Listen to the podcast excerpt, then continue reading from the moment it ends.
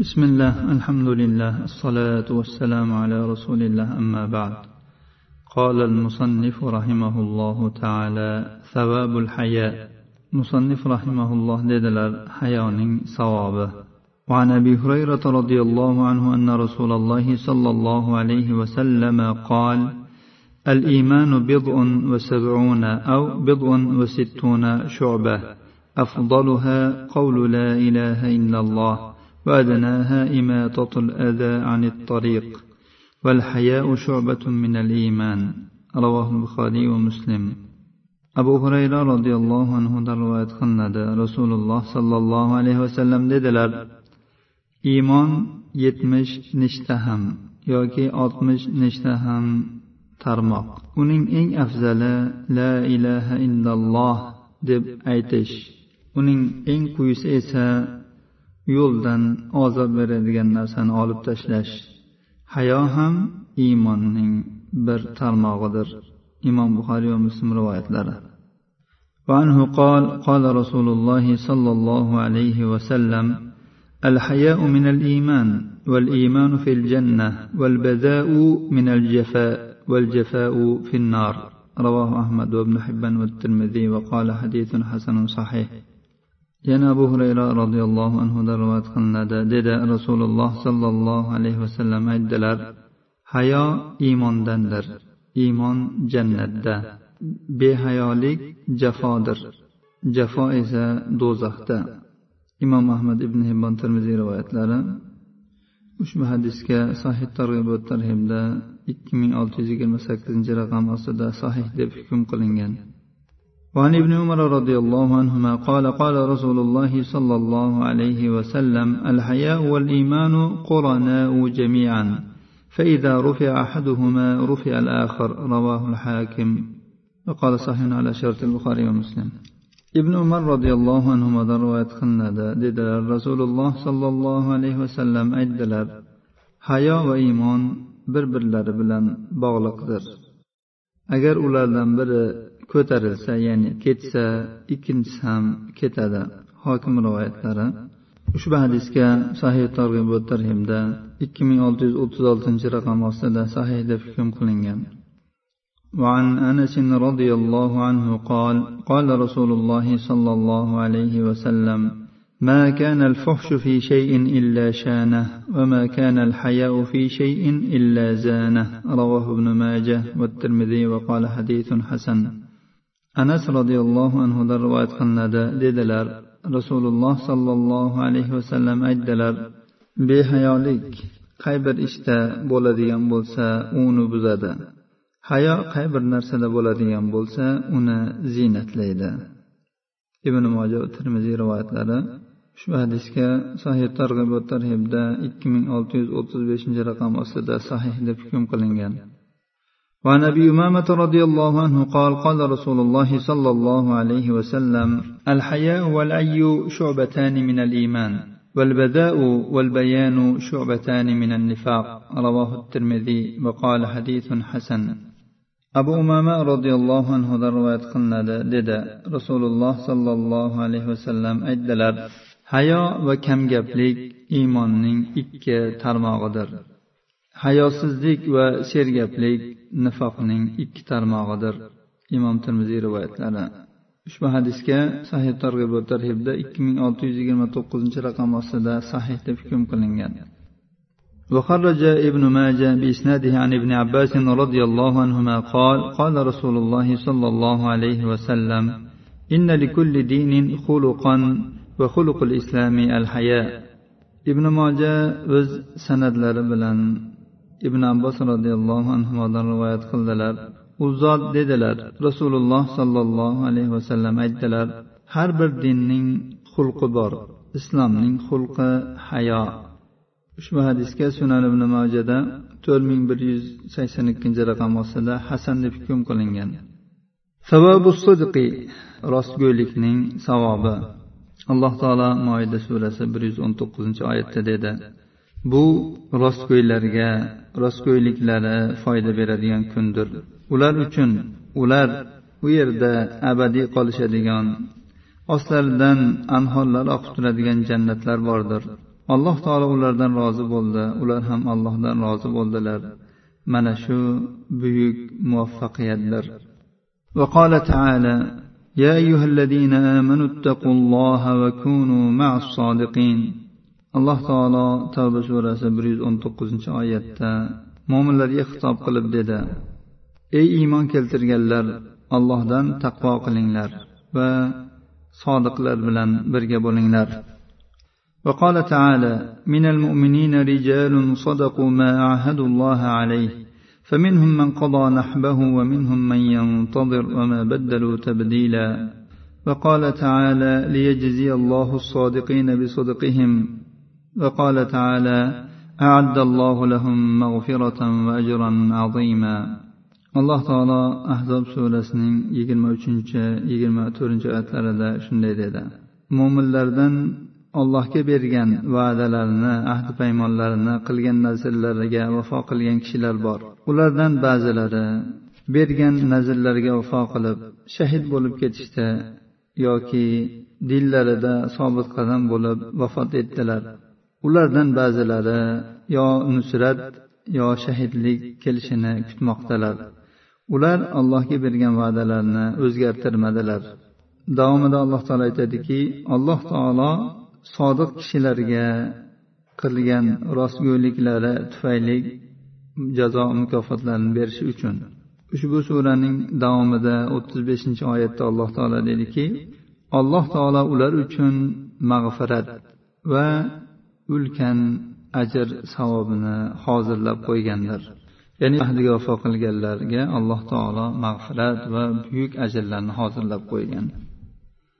وقال تعالى والذي جاء بالصدق وصدق به أولئك هم المتقون لهم ما يشاءون عند ربهم ذلك جزاء المحسنين ليكفر الله عنهم أسوأ الذي عملوا ويجزيهم أجرهم بأحسن الذي كانوا يعملون alloh taolo zumar surasining o'ttiz uchdan o'ttiz beshgacha bo'lgan oyatlarida dedi.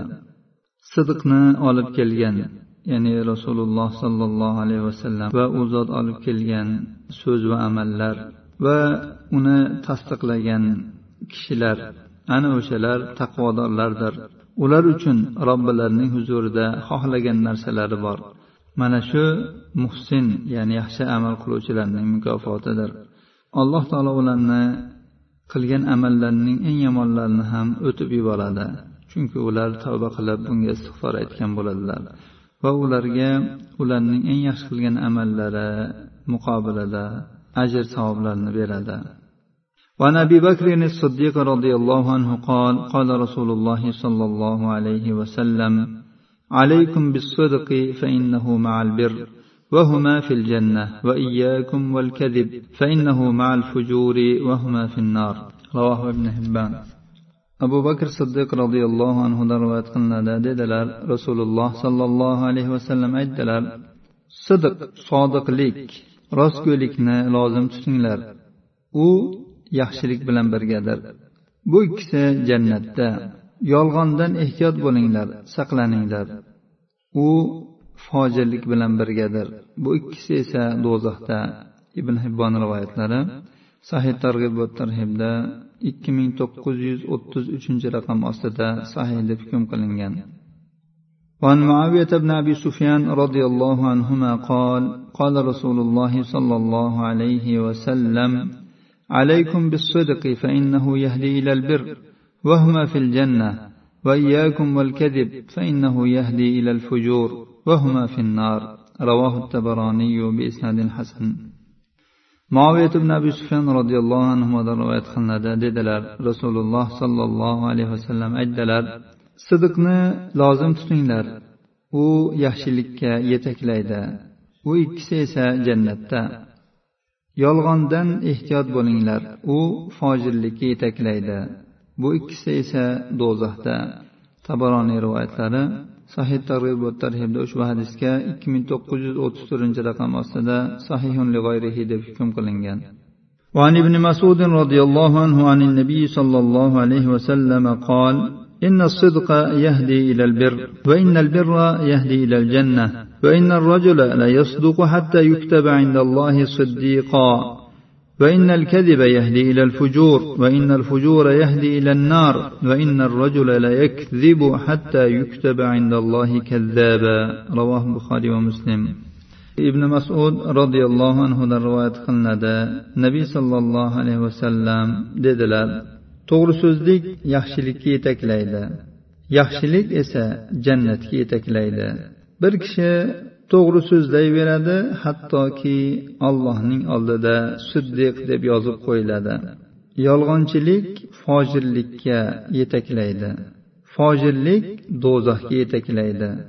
Bir kishi yolg'on gapiraveradi hatto allohning oldida kazzob o'ta yolg'onchi deb yozib qo'yiladi. Imom buxoriy va muslim rivoyatlari. وعن المطلب بن عبد الله بن حنطب عن عبادة بن الصامت رضي الله عنه أن النبي صلى الله عليه وسلم قال اضمنوا لي ستا من أنفسكم أضمن لكم الجنة. أصدقوا إذا حدثتم وأوفوا إذا وعدتم وأدوا إذا أتمنتم واحفظوا فروجكم وغضوا أبصاركم وكفوا أيديكم. رواه أحمد وابن حبان والحاكم وقال صحيح الإسناد. Muttalib ibn abdullah ibn hamtob ubodat ibn somit roziyallohu anhudan rivoyat qiladi. Nabiy sollallohu alayhi vasallam dedilar sizlar menga o'zinglardan olti narsani kafolatini beringlar men sizlarga jannat kafolatini beraman. So'zlagan paytingizda to'g'ri so'zlanglar. Va'da qilsangiz vafo qilinglar. Garchi yosh bolalarga biror narsani va'da qilgan bo'lsangizlar ham. Sizlarga omonat berilsa uni o'z egalariga qaytaringlar. Farjlaringizni saqlanglar ya'ni jinsiy a'zolaringizni haromdan saqlanglar. Ko'zlaringizni haromga tikishdan tiyinglar. Qo'llaringizni haromga uzatishdan saqlanglar. Imom ahmad ibn hibbon hokim rivoyatlari. Sahih targ'ib va tarhibda ushbu hadisga ikki ming to'qqiz yuz yigirma beshinchi raqam ostida sahihun deb hukm qilingan. وعن سعد بن سنان عن أنس بن مالك رضي الله عنه عن النبي صلى الله عليه وسلم قال تقبلوا لي ستا أتقبل لكم بالجنة. إذا حدث أحدكم فلا يكذب وإذا وعد فلا يخلف وإذا اؤتمن فلا يخن. غضوا أبصاركم وكفوا أيديكم واحفظوا فروجكم. رواه أبو يعلى والحاكم وقال صحيح الإسناد. Sad ibn sinon anas ibn molik roziyallohu anhudan rivoyat qildi. Nabiy sollallohu alayhi vasallam dedilar sizlar men uchun olti narsani kafolatlanglar men sizlarga jannatni kafolatlayman. Sizlardan biringiz so'zlasa yolg'on gapirmasin. Va'da qilsa xilof qilmasin.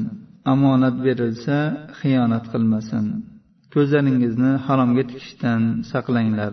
qo'llaringizni haromdan tiyinglar jinsiy a'zolaringizni haromdan saqlanglar abu yalo hokim rivoyatlari ushbu hadisga sahihul jamida ikki ming to'qqiz yuz yetmish sakkizinchi raqam ostida sahih deb hukm qilingan وعن عبد الله بن عمرو رضي الله عنهما أن رسول الله صلى الله عليه وسلم قال أربع إذا كنا فيك فلا عليك ما فاتك من الدنيا حفظ أمانة وصدق حديث وحسن خليقة وعفة في طعمة رواه أحمد الطبراني عبد الله بن عمر رضي الله عنهما rivoyat qilinadi rasululloh sollallohu alayhi vasallam dedilar to'rt narsa sizda topiladigan bo'lsa dunyodan siz erisha olmay qolgan narsalarga xafa bo'lmang omonatni saqlash to'g'ri so'z so'zlash chiroyli xulq atvor va yemoq ichmoqda iffatli bo'lish.